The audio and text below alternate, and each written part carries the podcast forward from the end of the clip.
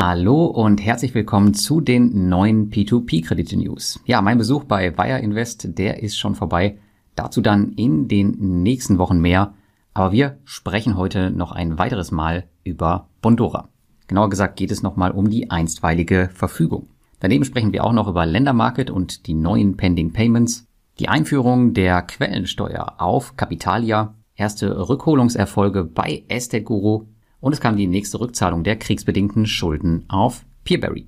Aber wir starten erstmal direkt mit Bondora. Ja, die Regulatorbeschwerde gegen die estnische B2B-Plattform, die hat in der letzten Woche ganz schön für Aufruhr bei vielen Investoren gesorgt. Das lag zum einen daran, dass das Thema an verschiedenen Stellen ziemlich aufgebauscht wurde, wie ich fand. Zum anderen, dass dies direkt von einigen Kritikern äh, mit der angeblich schlechten Portfolio-Performance von Bondora kombiniert wurde. Die Schlussfolgerung für einige war, dass die Beschwerde der Beweis für eine schlechte Arbeit seitens Bondora ist, da ja sowieso schon seit jeher schlechte Kreditnehmer ausgewählt wurden. Tja, den Kritikern, denen muss ich aber leider sagen, das entspricht nicht ganz der Wahrheit. Vielmehr ist es so, dass der Regulator seine technischen Anforderungen verändert hat und neben Bondora so ziemlich jedes estnische Unternehmen zur Nachbesserung aufgefordert wurde, was außerhalb der normalen Kreditvergabe bei Banken mit Krediten zu tun hat. Die Nachweise dafür findet man sogar öffentlich auf der Website der estnischen Finanzaufsichtsbehörde. Einige Beispiellinks dazu findet ihr im Blogartikel, der wie immer in den Shownotes verlinkt ist. Hier kommen auch bekannte Namen hoch wie Swedbank, Luminor oder Coop Punk. Mittlerweile hat auch Bondora selbst dazu ein öffentliches Statement herausgegeben, was somit der Wahrheit entsprechen dürfte und wo auch nochmal die Hintergründe sowie die Maßnahmen erklärt wurden. Am Ende zieht Bondora hier sogar ein positives Fazit. Es ist also mitnichten so, dass Bondora hier explizit betroffen ist, so wie ich es eigentlich auch schon in der letzten Woche erwähnt hatte. Und wer jetzt also aus Panik sein langjähriges Bondora-Portfolio aufgrund von falschen Annahmen zu Monefit Smart Saver transferiert, dessen Mutterunternehmen ganz andere Probleme hat, der sollte sich vielleicht nochmal in Ruhe überlegen, was er da eigentlich tut und nochmal eine Nacht darüber schlafen. Das Ganze hätte Bondora natürlich selbst verhindern können, indem man das Statement schon früher rausgeschickt hätte. Aber ich glaube auch für das estnische Unternehmen kam die Meldung recht überraschend. Ich selbst habe übrigens an meinem Bondora-Portfolio nichts verändert. Ja, wo wir gerade bei dem eben angesprochenen Mutterunternehmen von Monefit Smart Saver sind, diese steht bekanntlich auch zum größten Teil hinter der Plattform Ländermarket, die seit Monaten mit Auszahlungsproblemen zu kämpfen hat. Zum Teil müssen Investoren wohl bis zu drei Wochen warten, bis die eigentlich verfügbaren Gelder auf dem Konto der Investoren ankommen. Das zeigt vor allem zwei Dinge. Erstens, dass die angezeigten Informationen nicht der Wahrheit entsprochen haben und zweitens, dass definitiv keine Trennung von Anlegergeldern und Plattformgeldern vorliegt. Um das Ganze nun ein bisschen zu entzerren, hat man die allseits beliebten Pending Payments eingeführt. Also Zahlungen, die sich auf dem Weg vom Kreditgeber zu Ländermarket befinden, jedoch noch nicht auf der Plattform angekommen sind.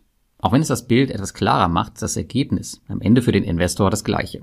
Schlimmer noch, denn nun kann Ländermarket den Zeitraum sogar noch weiter verlängern, da sie die Schuld jedes Mal auf die Kreditgeber abwälzen können. Es muss sich jetzt zeigen, ob Ländermarket wirklich verantwortungsvoll mit diesem Feature umgehen kann oder eher nicht.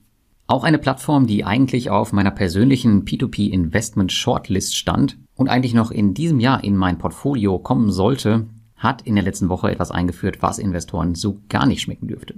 Aufgrund dem baldigen Lizenzerhalt als Crowdfunding Service Provider führt Capitalia ab 1. August 20% Quellensteuer für Privatinvestoren, nicht aber Firmen ein. Das bedeutet also, wenn ihr mit einer Firma auf der Plattform angemeldet seid, dann könnt ihr auch ohne Quellensteuer weiter investieren.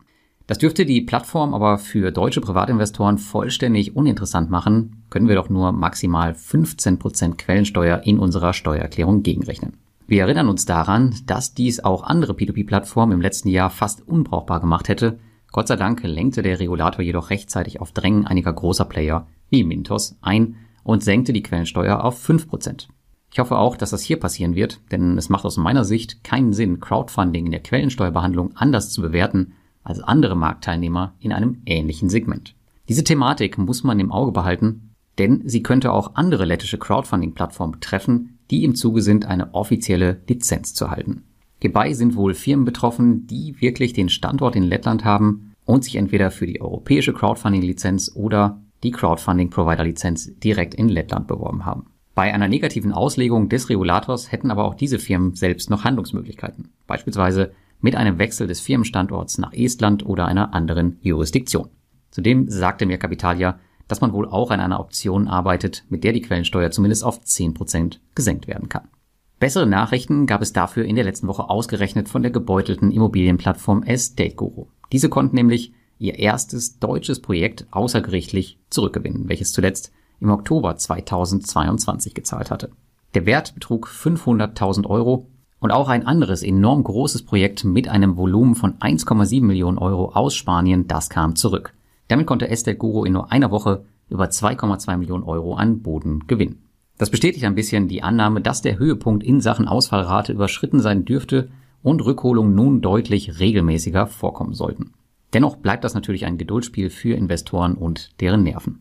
Zudem bedeuten regelmäßige Rückholungen natürlich nicht, dass nun immer die Sonne scheint. Es kann immer wieder zu größeren Ausfällen kommen, die dann die Ausfallrate wieder kurzfristig nach oben treiben werden. Dennoch ist die erste erfolgreiche Rückholung aus Deutschland ein Schritt in die richtige Richtung und lässt darauf hoffen, dass nun bald weitere Projekte folgen dürften. Und dann kommen wir zuletzt noch zu Peerberry, wo es noch besser läuft. Wie ein Uhrwerk zahlen diese monatlich ihre kriegsbedingten Schulden aus Russland und der Ukraine unter dem Mantel der Gruppengarantie zurück. In der letzten Woche kamen weitere 1,8 Millionen Euro zurück und damit liegt die Rückzahlquote bei mittlerweile beeindruckenden 85 Prozent beziehungsweise insgesamt 42 Millionen Euro.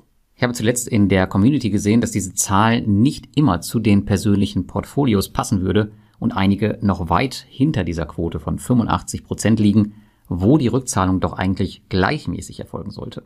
Das liegt aber daran, dass einige Kredite wie Automoney UA und Sloan Credit UA nach dem normalen Zahlungsplan weiterlaufen und nicht in den gerade angesprochenen monatlichen Rückzahlungen mit einbezogen sind. Das kann zu Differenzen führen und daher können einige Portfolios eventuell noch stärker betroffen sein. Bei meinem Besuch in Vilnius wurde mir jedoch gesagt, dass auch diese Kredite eventuell schneller zurückbezahlt werden, wenn die regulären Rückstände zurückgeflossen sind. Aber auch wenn es nicht schneller geht, ist die Rückzahlung dieses enormen Portfolios ein riesiger Erfolg für das Vertrauen von Peerberry. Und damit wünsche ich dir eine schöne Woche und bis zum nächsten Mal.